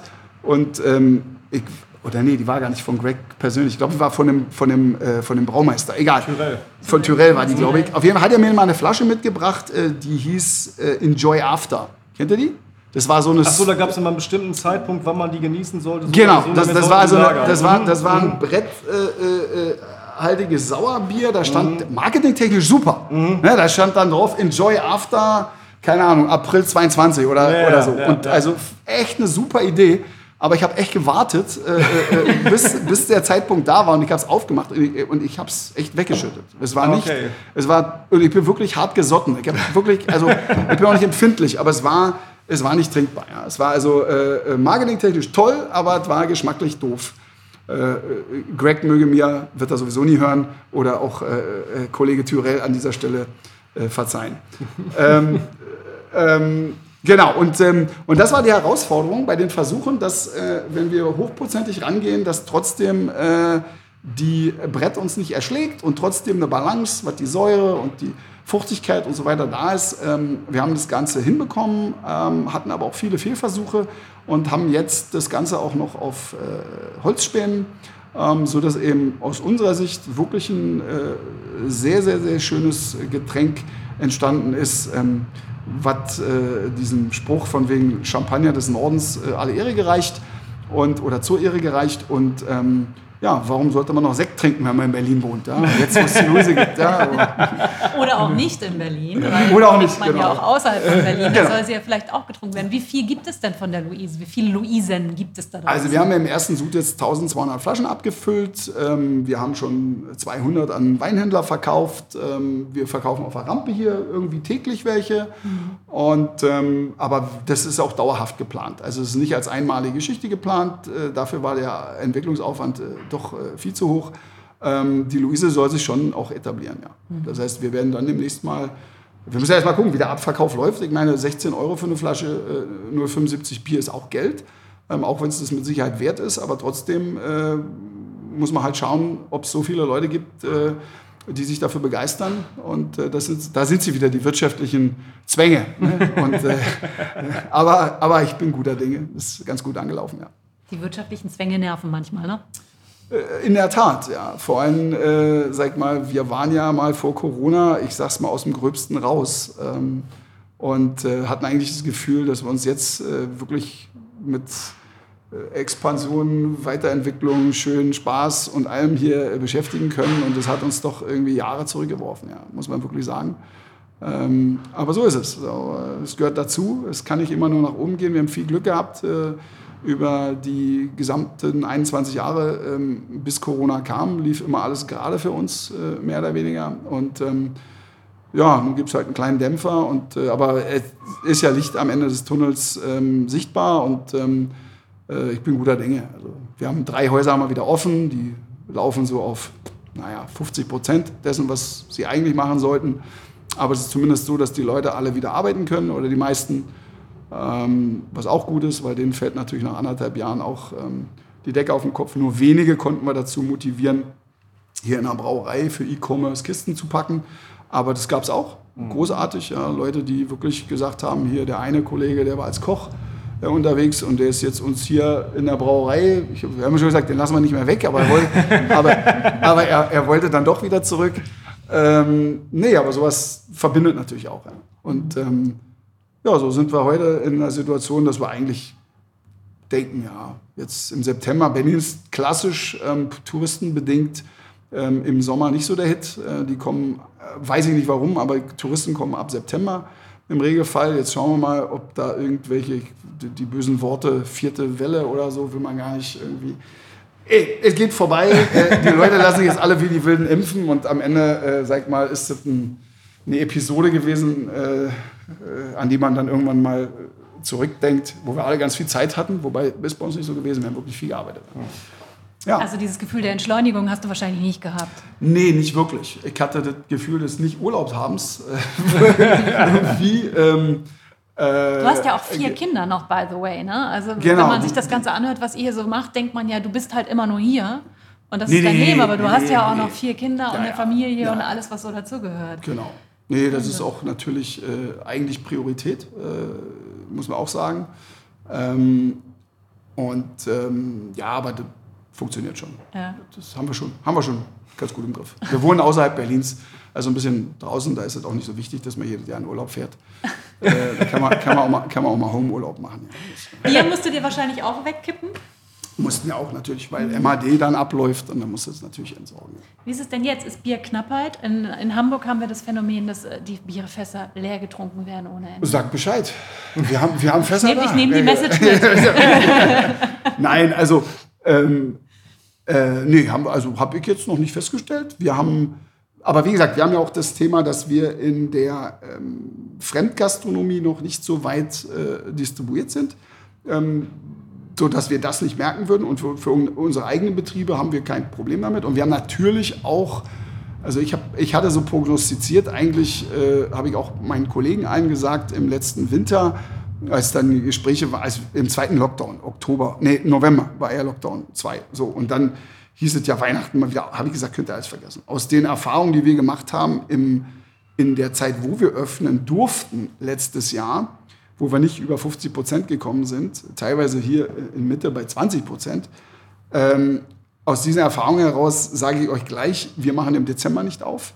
Und wir machen im Winter auch nicht auf, weil das sowieso eine schlechte Zeit für uns ist. Also ich sehe frühestens, dass wir im Frühjahr wieder aufmachen. Also April, Mai. Mhm. So, und, ähm, und so war es dann ja auch, äh, sag ich mal, von den Vorschriften her. Und ähm, insofern war es keine Überraschung. Und wir haben aber für diesen Zeitpunkt die Produktion auch wieder hochgefahren. Mhm. Dass wir gesagt haben, alle Tanks müssen voll sein im Mai, ähm, sodass wir dann lieferfähig sind. Also wie gesagt, das Thema haben wir nicht. Wo solche Themen Corona-bedingt äh, wirklich aktuell sind, sind zum Beispiel am Thema Pappe. Ne? Weil alle Welt kauft da jetzt bei Amazon. Das wird ja äh, auf Pappe verpackt oder in Pappe. So, und wenn ich jetzt mein Bier verschicken will, muss ich es auch in Pappe packen und dann gehen die Papppreise hoch und oder sind nicht lieferbar oder du wartest irgendwie, keine Ahnung, zwei Monate auf neue Kartons und da muss er also sehr vorausschauend. Wir haben heute gerade zusammengesessen und haben über das Thema Weihnachtspakete gesprochen weil die Papplieferanten jetzt schon sagen, also wenn wir nicht innerhalb der nächsten zwei Wochen unsere Weihnachtspakete äh, ordern, dann ist schon Feierabend. Ja. Es gibt Dinge, die ergeben sich immer wieder. Ne? Aus Baustelle A kommt Baustelle B. So Was mich noch interessieren würde, wenn jemand wie du da sagst, so möglichst hohe Produktionstiefe, ich gebe Dinge ungern aus der Hand, Qualität, Qualität, Qualität. Wenn wir da über E-Commerce sprechen und das Verschicken der Biere, sind wir ja auch beim Thema Kühlkette. Mhm. Ist das der Kompromiss, den du dann fahren musst, um dieses Bier außerhalb von Berlin verkaufen zu können? Also ich sage mal so, das frischeste Bier, was man haben kann, ist das E-Commerce-Bier. Weil das kommt direkt aus der Brauerei. Das heißt, wenn, wenn du jetzt in Hamburg eine Kiste Bier von mir orderst, dann ist die in Abhängigkeit, ob über Amazon, über meinen eigenen Shop oder so, ist die morgen oder übermorgen spätestens in drei Tagen bei dir. Jetzt gibt es Tage, wo du 30 Grad Außentemperatur hast. Ja, ist schlecht für ein hopfenintensives Bier, überhaupt keine Frage. Aber im Gegensatz zu dem, wie das Bier leidet, bis es bei dir im Regal steht, irgendwo beim Einzelhändler, ist es ein Witz. Also ich kann nur sagen, jedem, der frisches Bier haben will, E-Commerce ist der beste Weg, äh, frisches Bier zu bekommen. Weil schneller geht es nicht. Oder bei oder bei uns direkt, klar, logisch. Kommst direkt in den Laden oder hier bei uns auf die Rampe, habt ihr ja gesehen. Mhm. Ähm, das ist auch ein Thema, was wir ausbauen wollen. Das Design, was ihr heute gesehen habt, das ist brandneu. Äh, das war vorher, vorher so eine Rumpelbude, jetzt machen wir es so ein bisschen netter. Ähm, weil das ist natürlich, klar, du hast niemand dazwischen, kein Zwischenhändler, ja. kein Einzelhändler, kein, kein Paketdienst, weil das ist natürlich bei E-Commerce ein bisschen das Thema. Du zahlst also für diesen Karton nicht unwesentlich Geld und du zahlst natürlich für das Verschiffen ähm, richtig Geld und das ist mengenabhängig. Das heißt, ähm, da ist natürlich jemand, der Millionen Pakete verschickt. Äh, also ich habe so eine Zahl im Hinterkopf von, von Bekannten, die verschicken wirklich dann, ähm, wenn das so in diese Größenordnung geht, verschicken die so ein Paket, so eine Kiste Bier, können die für drei Euro noch was äh, äh, deutschlandweit versenden. Das ist natürlich ein Hammer. Ja. Und ähm, sag mal, da sind wir mal beim, beim, beim Doppelten. Ja. Und das ist natürlich, das ist das Problem, E-Commerce oder wiederum auch ein Vorteil für uns, weil ähm, Großbrauereien werden in, dieser, äh, in diesem Vertriebsweg äh, massiv Probleme haben, weil ihr Produkt zu billig ist. Mhm. Wenn ich eine Kiste für 15 Euro verkaufe oder für 10 Euro und habe aber einen Verschiffungsaufwand von einem Karton, der 2 Euro kostet, plus äh, ein, ähm, ein, Transport, der 6 Euro kostet, sag ich mal, dann kostet mich äh, Transport und Karton genauso viel wie das Produkt. Mhm. Das heißt, das Produkt ist plötzlich doppelt, mindestens doppelt so teuer, äh, als wenn ich in den Einzelhandel gehe und es kaufe. Ja, und deshalb, äh, also über den Daumen. Ja. Mhm. Ähm, und darum ist es natürlich für Produkte, die so ein bisschen äh, handwerklicher sind, wie, wie bei uns, ähm, und äh, sowieso dadurch auf einem anderen äh, Preisniveau unterwegs sind, ähm, ist das natürlich eine Möglichkeit. Mhm. Also insofern haben wir da einen kleinen Wettbewerbsvorteil, äh, ist ja auch mal schön. Sehr schön. Und äh, es lebe das äh, Sauerbezirks oder die Berliner Weiße, die hat nicht dieses Mindesthaltbarkeitsdatum. Das ist natürlich äh, richtig, kann man genau. Schon ganz ja. gut lagern. Ich persönlich bin ja ein Fan, um es nochmal zu sagen, der Waldmeister Berliner Weiße. Okay. Großartig, ich mag die sehr, sehr gerne. Und die Eiche ist auch super. Gut zu hören. Also vielleicht noch zur Waldmeister. Das ist ja mittlerweile bekannt, dass der erste Testsud aus Bastis Garten kam, irgendwie. Waldmeister geerntet, wild und äh, getrocknet. Äh, dann haben wir bei Gewürzhändlern die, die gekauft. ähm, und waren äh, nicht zufrieden mit der Qualität und mittlerweile kaufen wir es in der Apotheke. Man soll es nicht glauben. Waldmeister aus der Apotheke, aber dadurch stellen wir halt zu 100% sicher, dass es ich sage jetzt mal medizinischer Waldmeister zu 100 Prozent. Der kostet natürlich ein Vielfaches, aber ähm, ähm, das lohnt sich. Also das ist definitiv äh, äh ein Qualitätssprung. Ja. Und Basti baut auch noch in seinem Garten an. Nee, nee. wir, wir, wir, hatten auch hier, äh, Hopfengarten geht nicht, dann vielleicht Waldmeister, aber das ist ein Schattengewächs. Das heißt, ah. du müsstest dann ein Tuch drum, drüber machen noch. Äh, äh also das ist schwierig alles. Ah, okay. Also zurzeit sind wir im, im, äh, hat sich unsere Agrarsparte noch nicht wirklich weiterentwickelt. also was, was demnächst noch kommt, ist, äh, das ist sehr, sehr lecker. Ich bin kein Freund von Mate-Getränken, aber Mate mit Budike ist der Knaller. Ich weiß nicht warum, aber wir haben einen Testsud gemacht und ähm, das wollen wir auf jeden Fall bringen. Ähm, und äh, gibt es auch schon einen Namen. Das ist dann ja ein Energy Drink. Quasi. Du hast zwei, zwei, zwei Benefits in einem, einem, einem Getränk. Ja. Also nee, da, das... Leider ist es nicht isotonisch. Ich, ich, ich, ich weiß nicht, wann es kommt, ähm, aber äh, weil, wie gesagt, es sind immer so viele verschiedene Dinge, ähm, so dass du versuchen musst irgendwie... Wir wollen ja für die Luise zum Beispiel auch noch ein, ein bisschen Marketing dahinter machen, ähm, äh, weil normal... Weil wir schmeißen, wir, wir schmeißen irgendwelche tollen Produkte einfach auf den Markt und da sind sie. Und das ist natürlich doof, habe ich gelernt. Eigentlich müssten wir irgendwie jedes Mal eine Kampagne dafür machen. Ne? Und äh, vielleicht kriegen wir das ja mal hin irgendwie. Ja. Ist alkoholfreies ein Thema für euch? Äh, ist auch schon fertig. Kann ich euch eine Flasche gleich noch holen. Ach was, guck. Mhm. Ist fertig, aber ist schon sehr, sehr lange fertig. Mhm. Gleiche Thema, keine Zeit für die Vermarktung. weil das ist wirklich ein, große, ein großes Thema, weil ähm, wir wollen das eigentlich nicht vermarkten als alkoholfreies Bier, mhm. sondern wir wollen es eigentlich vermarkten, haben wir mittlerweile entschieden, als ähm, Getreidelimonade oder wie auch immer, also ähm, dass, du, dass du wegkommst. Also für mich ist, mittlerweile haben wir ja große Zuwächse im alkoholfreien Bereich mhm. und die Leute haben das verstanden, aber alkoholfreies Bier gibt es ja nicht erst seit gestern und ähm, aus meiner Sicht ist der ganze Marketingansatz im Bereich alkoholfreie Biere falsch gewesen. Okay. Man hat das immer positioniert als Ersatz mhm. für das Echte. Ne? Und dann verschiedene Gründe. Ich, ja. ich muss noch Auto fahren oder ich mag eigentlich den Biergeschmack so gerne, muss aber in einem zweiten Satz gleich hinzufügen, na, der alkoholfrei schmeckt aber auch nicht wie, wie das normale. Kann es ja nicht. Ja? So, und dann äh, äh, dreht man an allen Schrauben und versucht irgendwie hinzukriegen, dass das möglichst nah ans Original rankommt. Warum? Warum mache ich nicht einfach ein neues Produkt? äh, und sage, äh, das ist aber kein alkoholfreies Bier, sondern das ist, keine Ahnung, Malzlimonade oder weiß mhm. der Fuchs. Also es geht sicherlich noch viel, viel kreativer. Wie die vegane Diskussion, wie bei den veganen Ernährungsmitteln. Ne? Warum? Genau, ja, ja, genau, richtig. Ja. Lass es anders schmecken und, und dann ist auch, aber und, und deshalb hat es aus meiner Sicht auch Jahrzehnte gedauert, bis das irgendwie abgehoben ist, mhm. äh, dass ihr heute, aber es ist ja immer noch in den Kinderschuhen. Ich meine, was haben wir? Wir haben, wir haben quasi Pilz und Weizen. So. Und dann gibt es jetzt noch äh, äh, äh, ein paar IPA-Ansätze oder, mhm. oder Pale Ale-Ansätze. So, mhm. ja. Aber ähm, die Welt der äh, Bierstile ist ja noch deutlich größer. Macht ihr das denn komplett selber? Hab, also sprich, dann bräuchtet ihr wahrscheinlich einen Pasteur, ne? Habt ihr sowas? Wir haben Pasteur, ja. Wir, ah, haben, wir haben Kammerpasteur äh, mhm. für solche ähm, äh, Geschichten da. Mhm. Ähm, insofern könnte man nur kleine Mengen machen. Da ja. passen immer zwei Paletten rein. Ähm, das mhm. könnte man machen, ja. ja. Ansonsten pasteurisieren wir hier nichts. Mhm. Wir, haben, wir haben den Pasteur seinerzeit gekauft, äh, weil wir dachten, wenn wir jetzt irgendwie professionell werden und mal ein Problem auftaucht, müssen wir irgendwie handlungsfähig sein. Mhm. Haben ihn, so war ich hier sitze, noch nie einsetzen müssen, aber haben schon viele, viele Anfragen von anderen Leuten gehabt. aber äh, äh, natürlich äh, alles geheim. Nein, aber das kann jedem. Also ich sag mal, bis wir unser neues Sudhaus hatten, hatten wir öfter mal mikrobiologisch auch äh, Probleme. Mhm. Ähm, bloß äh, wenn du kleine Mengen machst, ist es ja auch kein Problem. Aber wenn du jetzt, ich sag mal, mit den neuen Tanks 60 Hektar in Gully lassen, ist schon, er schmerzt dann schon, ja. ja. Und, ähm, aber toi, toi, toi, so, seit wir das äh, neue äh, Sudhaus und einen neuen Lagerkeller haben, haben wir äh, keine Themen gehabt, es sei denn hier. Ähm, und da gehört es auch dazu. Das heißt, ihr macht dann auch immer Doppelsude?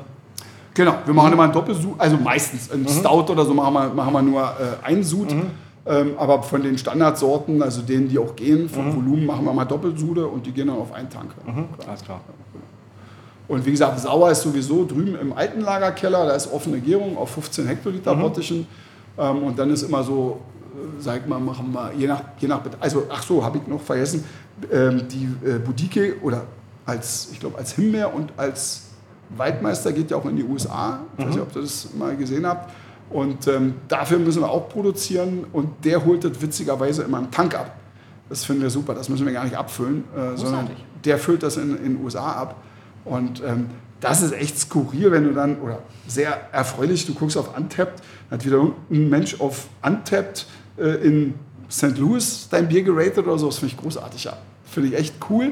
Äh, und, und die Ratings äh, für Sauerbiere sind in den USA äh, im Schnitt ein, zwei Sternchen mehr als in Deutschland. Ja. Die sind da also Ja, das, das Ja, reißt, das ist in reißt, Deutschland es, schwierig, reißt ja. es ja hier immer noch runter, irgendwie 0,5, weil ich mag kein Sauerbier oder so. Ja, oder? na, wir haben zum Beispiel, wir haben, wir haben einen, Fehler, einen Fehler gemacht. Äh, wir haben irgendwie, ich glaube, letztes oder vorletztes Jahr, Kalea, kennt ihr, ne?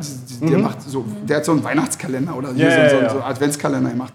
Und dafür wollte er von uns die Boutique haben. Und wir gesagt, okay, Boutique, weiß ich nicht, ein paar tausend Kalender macht er. Verkaufst ein paar Flaschen Bier, äh, paar tausend Flaschen Bier, super.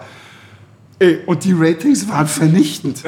ist ja klar. Weil wer, das ist ja jetzt kein, kein, kein wirklicher Bierliebhaber oder Kenner, der so ein Weihnachts... waren nicht vorbereitet. Weißt du, die überhaupt, und dazu stand noch oh, falsch ausgepreist auf dem Kalender, stand auch nicht, dass es eine Berliner Weise ist, sondern ein Weißbier oder so. Also, und äh, du hast tausendfach diese Kommentare gekriegt, äh, war alle chick, außer Nummer 6, das war ja nun sauer. Also, das ist sowieso schön. Du kriegst auch jetzt über E-Commerce, ne, dann schrieb so ein älterer Herr irgendwie aus dem, aus dem Bayerischen, also meistens sind die Kommentare äh, nett, äh, manchmal unverschämt und der ist mir in Erinnerung geblieben, weil er witzig war. Der meinte, ähm, er wüsste ja nicht, also diese Biere, die er in dieser Überraschungspaket hat ihm irgendeiner geschenkt, weiß ich nicht welches, ähm, die seien auch alle toll gewesen, aber äh, dieses eine, dieses oder dieses Berliner weiße Zeug, das sei ja sauer gewesen und äh, das sei ja unter aller, aller Kanone. Und ähm, er würde vorschlagen, dass wir mal nach Bayern kommen und eine Lehre machen, damit man uns beibringt, wie man richtig Bier äh, äh, äh, braut und so. Also da gibt es schon skurrile äh, Sachen. Ja. Aber wir antworten auch diesen Leuten dann immer, immer sehr nett äh, und laden sie ein, dass sie sich das hier gerne mal anschauen und dass es doch auch interessant ist, mal neue Dinge kennenzulernen. der bayerischen Welt. Nee, die machen ja auch tolle Sachen da, ja, und tolle Biere. Aber, aber früher habe ich viele Verkostungen gemacht ähm, und immer das Gleiche. Ne? Das, irgendeiner ähm, macht so eine Verkostung, der bucht es, die Sekretärin, der Sekretär, der Kumpel, was weiß ich, irgendeiner bucht das. So, und dann siehst du diese Leute da sitzen. Körpersprache, weißt du so, jetzt, ich trinke seit 14 Jahren Bier. Mal kicken, was der Spinner mir erzählen wird. Hier, ne? so. Und dann äh, machst du diese Verkostung und dann wollen die nicht gehen. Ja, dann haben die, ey, ich habe noch eine Frage, ich habe noch eine Frage. Ja, äh, wirklich sehr schön. Ja. Aber, das, aber das ist natürlich ein mühevoller äh, Prozess. Nicht? Also die meisten, die Leute, die dann als Biersommelier arbeiten, die wissen das ja noch viel besser zu berichten. Ähm, ich sag mal, wenn jeder händisch innerhalb von zwei Stunden konvertiert werden muss, ähm, dann sind es bei äh, 80 Millionen Leuten das ist eine Menge Arbeit. Ist- ist schwierig. Deshalb gibt es ja auch inzwischen eine Armee von Biersommeliers. So sieht's aus. So können, können, können Sie sich die Arbeit alle teilen. Ja? Genau. Also wir versuchen unseren äh, Beitrag zu leisten, indem wir euch die Produkte zur Verfügung stellen und natürlich auch hier, ich glaube, jetzt geht es gerade wieder los, hier, äh, wo wir jetzt hier sind, enden auch immer die Führungen und da wird auch verkostet, da haben wir zweimal die Woche und wollen das auch ausbauen. Das im Grunde meine Zielvorstellung ist so, dass jeden Tag hier eigentlich Führungen sind. Ne? Weil das ist ja eine schöne Visitenkarte eigentlich. Äh, der Hof ist ganz nett und äh, gerade im Sommer und wenn man dann hier sitzt, ja, Bier, Bier sozusagen zu erfahren, anfassen zu können, zu sehen, den Produktionsprozess und so ist, glaube ich, auch ganz wichtig für die Leute, um so diese Klar. Wertschätzung wieder reinzukriegen in ein Produkt, das so allgegenwärtiger ist. Ne? So Und wir, und, wir, und wir Brauer haben natürlich äh, auch über Jahrzehnte einen riesengroßen Fehler gemacht. Und da sind wir wieder bei dem doofen Techniker. Weißt du, du denkst, die Leute interessiert es, bei welchen Temperaturen du meischt und wie lange das Läutern äh, dauert und, und interessiert halt keinen Menschen. Ja. Das ist, und die Weinleute waren schon immer schlauer. Die haben schon immer die, die Produktion, ja, wachsen die Reben, alle klar, okay, und jetzt verkosten. Ja, die, waren, Weißt du so? die so haben mehr Geschichten erzählt. Genau, die, die waren die Storyteller und die, die haben sich auf das, was, was, was der Kunde überhaupt versteht. Weißt du, da, darauf haben sie sich äh, eingeschossen und das war der richtige Weg. Ich vergesse auch nie eine Geschichte. Ähm, das war hier im, im Umfeld, da hatte irgendeine Pizzeria neu aufgemacht und ein Kumpel rief an und sagte, ey du Pizzeria sowieso, müssen wir heute Abend hingehen, hast du Lust? Die machen 50 Gänge, äh, Nudeln essen und du kannst, so lange wie du schaffst, kannst du eben mitmachen und zahlst eine Flatrate oder so. Ich sage, ja, klar, bin ich dabei. So, dann sind wir dahin. Und das Highlight des Abends war, ähm, wie der äh, Koch rauskam und meinte, ob wir die Nudelproduktion sehen wollen. weißt du? Und das ganze Restaurant war, boah, hey cool, wir schauen hinter die Kulissen, die Nudelproduktion. Ne? So, und dann gehen wir da rein in die Küche und da stand halt so ein kleiner Topf und da wurde die Masse angerührt und dann war da so eine Maschine hier, so wie so ein KitchenAid, äh, was dann, das reinging, dann pressten die, je nachdem, was du für einen Einsatz da hattest, Bandnudeln, Spaghetti oder so. Und die Leute fanden es großartig. Und ich, ich stand dahinter und dachte, irgendwas machen wir falsch. weißt du, weil, weil es ist halt ein Unterschied, ob ich Bier brauche oder ob ich eine Nudel rauspresse aus dem. Weißt du so? Ähm, aber die Leute fanden es, und das hat mir auch so ein bisschen das erklärt, weißt du? Du musst die Leute echt da abholen, wo sie stehen, was, was sie anmachen. Wenn ich, wenn ich den ganzen Tag in der Bank gesessen habe und habe äh, irgendwie Papier gemacht oder, oder am Rechner, äh, dann bin ich eben kein äh, Fachmann für äh, Enzymtätigkeiten oder weiß der Fuchs was. Ja, dann, Ja, und äh, das schleppt man sich dann durch so eine Brauereiführung und kriegt das Genau. alles erklärt und will eigentlich nur hinterher ein Bierchen Genau, trinken. richtig. Und, und, aber Obwohl so erstaunlicherweise. mal mal anfassen und riechen und so ist schon spannend für die Leute. Also Ja, so- zu sehen, Ja, es kann so- nebenbei laufen, glaube ich. Genau. Aber, aber also wir haben jetzt hier externe Brauereiführer, das ist ein super tolles Team, äh, äh, drei, vier Leute sind das. Ähm, die machen das als Hobby äh, mit Leidenschaft und, ähm, und haben dann natürlich auch einen anderen Ansatz als jemand, der hier arbeitet. Weißt du? also, und machen wir uns nichts vor. Äh, Kenntnisse, also das Wichtige bei so einer Brauereiführung, dass das ankommt, dass das funktioniert, ist, ob du, ob du Stories äh, erzählen kannst, ob du die Leute mitreißen kannst. Ja. Ja. Oder ob du, äh, so weißt du, geht halt nicht.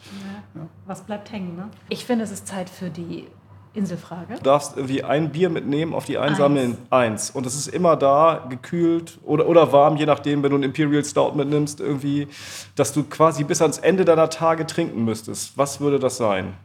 Okay. Also ich würde wahrscheinlich äh, 030 mitnehmen. 030 Pale Ale. Ähm, ähm, ich, war, ich war versucht, äh, Budike zu sagen, aber das Problem ist einfach, ähm, wenn man immer nur Sauerbier trinkt, ähm, dann äh, hat man manchmal das Gefühl, man müsste dem Magen auch mal irgendwie einen Gegenpol setzen, mit was, was weniger sauer ist. Also äh, da wüsste ich nicht und dann hätte ich bierfreie Tage, das wäre auch blöd. Also insofern, insofern äh, ich bleibe beim 030. Ja, doch, ja. Und international, also wenn du jetzt eins nehmen würdest, was nicht deins wäre, Was nicht meins wäre, dann würde ich mitnehmen ein Bier, wahrscheinlich ein Double Jack von Firestone Walker. ah ja, Also wirklich äh, sensationell, ja. Das, äh, aber wenn er den tagtäglich trinken muss, wei- weiß ich noch, ich hatte den zu Hause und ein Kumpel kam vom Tennistraining.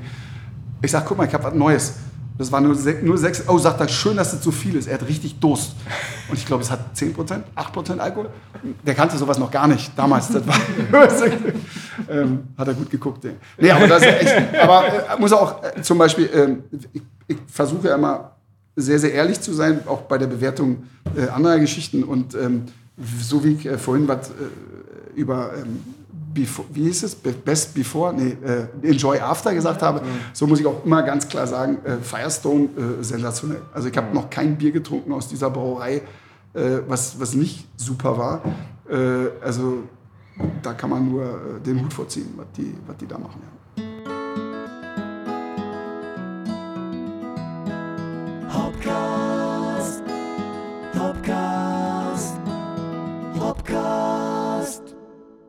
Tja, da kommt man schwer dazwischen, wenn Olli Lemke in Fahrt kommt. Aber ein wirklich supi Gespräch, wie du sagen würdest, oder super Gespräch. Nein, ich würde sagen, ein tolles Gespräch.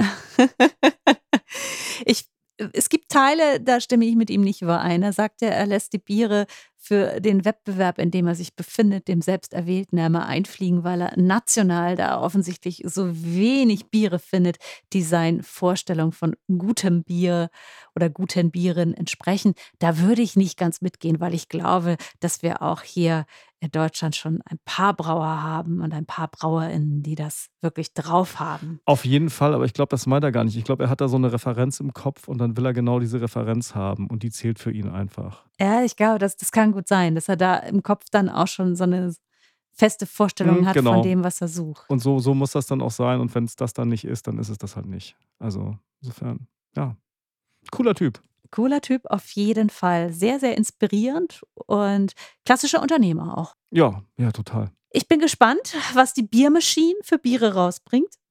Die nicht seinen Vorstellungen von guten Bieren immer entsprechend schon spannend, aber eben nicht so ausgewogen. Mal gucken, was dabei so rauskommt, was man an, seiner Nase vorbei gebraut hat. Und äh, was ich wirklich sehr, sehr bewundernswert auch finde, wie er es dann schafft, seine Mannschaft zusammenzuhalten in diesen Tagen. Ja. Also wirklich schön. Ich hoffe, oder wir hoffen, euch hat's gefallen. Wir sind noch nicht am Ende dieser Folge. Wir haben euch ja diese Tipps versprochen, die kuratierten Tipps und Termine. Der Termin-Jingle, Stefan. Termine.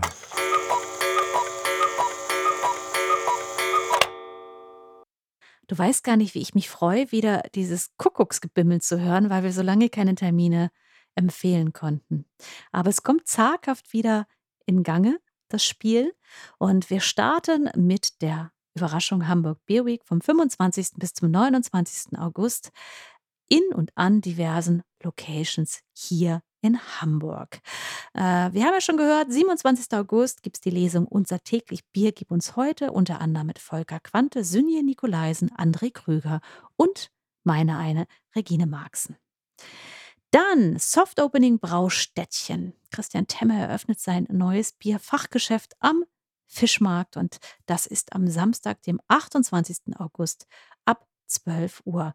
Willkommen in Hamburg. Ein Soft Opening. Ne? Ein Soft Opening, richtig. Eigentlich wollte er erst, äh, ich glaube, im September aufmachen, aber die Beer Week zu verpassen, das wäre ja nun wirklich doof. Also insofern ist er schon vorher am Start.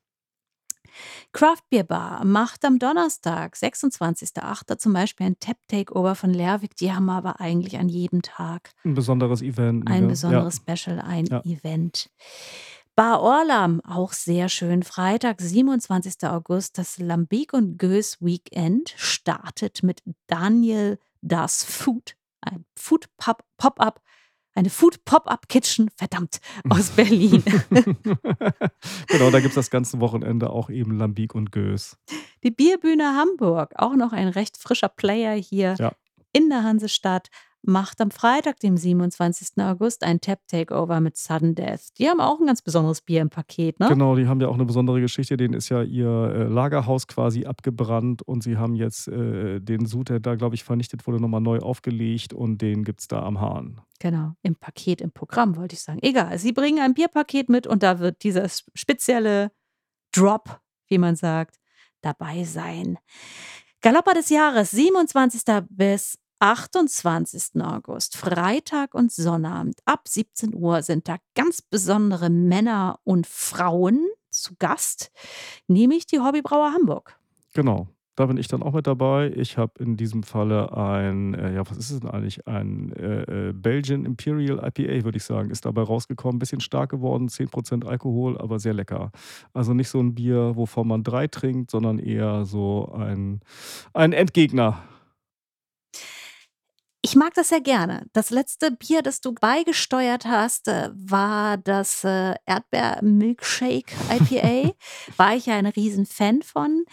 Das jetzige finde ich aber auch sehr elegant. Das hat wirklich diesen belgischen Twist. Diese Hefe kommt da schön durch, aber es, also man schmeckt und man riecht auch schon den Alkohol. Ja, ja, es ist äh, ein starkes Tierchen geworden. Mhm. Aber ich denke, die Leute werden Spaß damit Genau, haben. und natürlich ganz viele tolle Biere von den ganzen Hobbybrauerkollegen. Reichlich da, also ganz interessante Geschichten. Sonntag, 29. August, gibt es einen veganen Frühshoppen im Malto bei Francesco. Muss man vorher Plätze reservieren. Ja. Schaut mal, ob ihr da noch einen erwischen könnt. Und ebenfalls Sonntag am 29.08. Äh, findet der Cruise Brews Drinking Club statt. Moderiert wird das Ganze von Franz von Tillmanns ab 14 Uhr.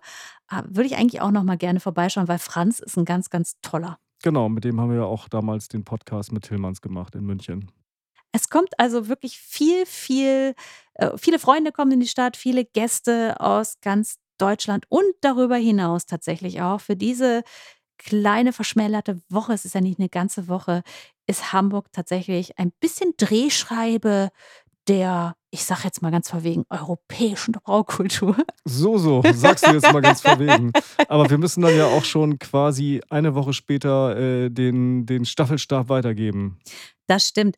An die Lingner an Markus Quatt, der ja aber auch vorbeischaut zur Hamburg Beer Week. Obwohl es sicherlich immer noch schön ist in Lingen. Ist ja, natürlich. vorher in Hamburg schöner. Aber die Lingener Bierkultur, sie findet statt vom 3. bis zum 4. September in, Achtung, Lingen. Aktuelles darüber würde ich immer, würde ich jedem raten, einfach mal bei Facebook vorbeizuschauen. Ist ein bisschen aktueller als die Homepage. Und Genau. Und, und der gibt dann auch direkt den Staffelstab weiter, nämlich nach, Berlin. genau. Die Berlin Beer Week.